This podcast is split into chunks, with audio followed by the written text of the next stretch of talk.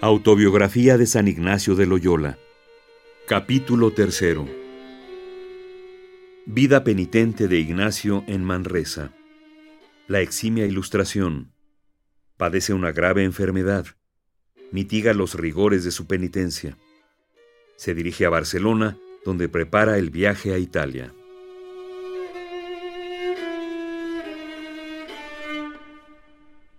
y él demandaba en Manresa limosna cada día. No comía carne ni bebía vino aunque se lo diesen. Los domingos no ayunaba, y si le daban un poco de vino, lo bebía. Y porque había sido muy curioso de curar el cabello, que en aquel tiempo se acostumbraba, y él lo tenía bueno, se determinó dejarlo andar así, según su naturaleza, sin peinarlo, ni cortarlo, ni cubrirlo con alguna cosa de noche ni de día y por la misma causa dejaba crecer las uñas de los pies y de las manos, porque también en esto había sido curioso. En la misma Manresa, a donde estuvo cuasi un año, después que empezó a ser consolado de Dios, y vio el fruto que hacían las almas tratándolas, dejó aquellos extremos que de antes tenía. Ya se cortaba las uñas y cabellos. Una vez iba por su devoción a una iglesia que estaba poco más de una milla de Manresa, que creo yo que se llama San Pablo, y el camino va junto al río. Y yendo así en sus devociones, se sentó un poco con la cara hacia el río, el cual iba hondo. Y estando allí sentado, se le empezaron a abrir los ojos del entendimiento. Y no que viese alguna visión, sino entendiendo y conociendo muchas cosas, tanto de cosas espirituales como de cosas de la fe y de letras, y esto con una ilustración tan grande que le parecían todas las cosas nuevas. Y no se puede declarar los particulares que entendió entonces, aunque fueron muchos, sino que recibió una grande claridad en el entendimiento, de manera que en todo el discurso de su vida, hasta pasados sesenta y dos años, coligiendo todas cuantas ayudas haya tenido de Dios, y todas cuantas cosas ha sabido, aunque las ayunte todas en uno, no le parece haber alcanzado tanto como de aquella vez sola. Y esto fue en tanta manera de quedar con el entendimiento ilustrado, que le parecía como si fuese otro hombre y tuviese otro intelecto que tenía antes. Veniendo el invierno, se enfermó de una enfermedad muy recia, y para curarle, le ha puesto la ciudad en una casa del padre de un ferrera, que después ha sido criado de Baltasar de Faria. Y allí era curado con mucha diligencia, y por la devoción que ya tenían con él muchas señoras principales, le venían a velar de noche.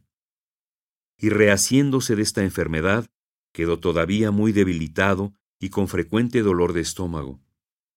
Y así por estas causas, como por ser el invierno muy frío, le hicieron que se vistiese y calzase y cubriese la cabeza y así le hicieron tomar dos ropillas pardillas de paño muy grueso y un bonete de lo mismo, como media gorra.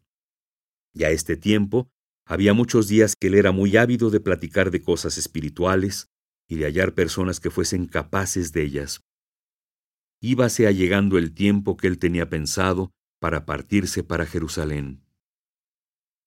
Y así, al principio del año 23 se partió para Barcelona para embarcarse y aunque se le ofrecían algunas compañías, no quiso ir sino solo, que toda su cosa era tener a solo Dios por refugio.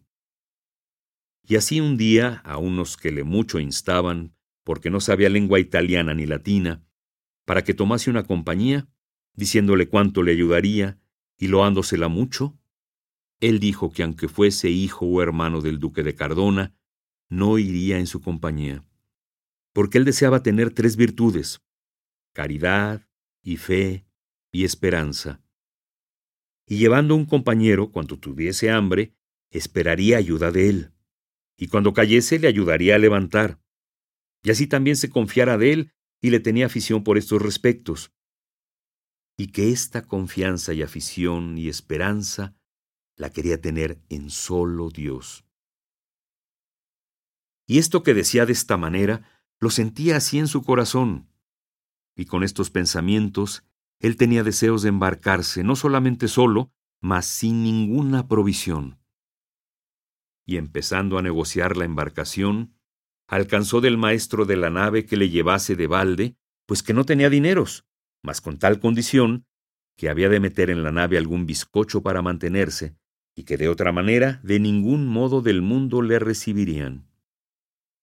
El cual bizcocho queriendo negociar le vinieron grandes escrúpulos. Esta es la esperanza y la fe que tú tenías en Dios, que no te faltaría, etc. Y esto con tanta eficacia que le daba gran trabajo. Y al fin, no sabiendo qué hacerse porque de entrambas partes veía razones probables, se determinó de ponerse en manos de su confesor. Y así le declaró cuánto deseaba seguir la perfección y lo que más fuese gloria de Dios, y las causas que le hacían dudar si debería llevar mantenimiento. El confesor se resolvió que pidiese lo necesario y que lo llevase consigo. Y pidiéndole a una señora, ella le demandó para dónde se quería embarcar. Él estuvo dudando un poco si se lo diría, y a la fin no se atrevió a decirle más, sino que venía a Italia y a Roma. Y ella, como espantada, dijo, ¿A Roma queréis ir? Pues los que van allá no sé cómo vienen. Queriendo decir que se aprovechaban en Roma poco de cosas de espíritu.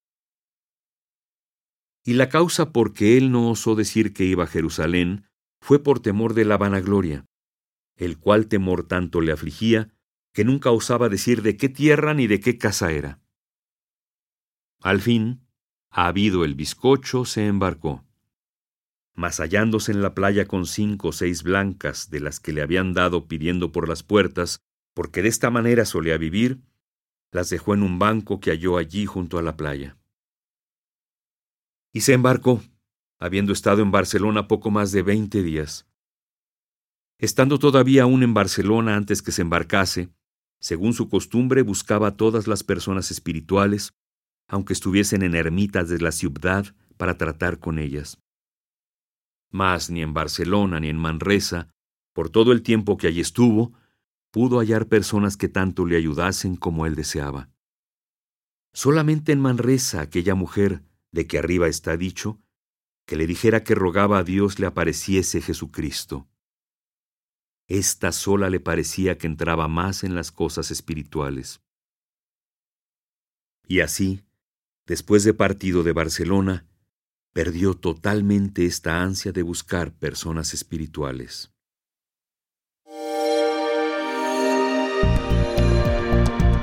Descarga Cultura. Descarga cultura. Punto UNAM.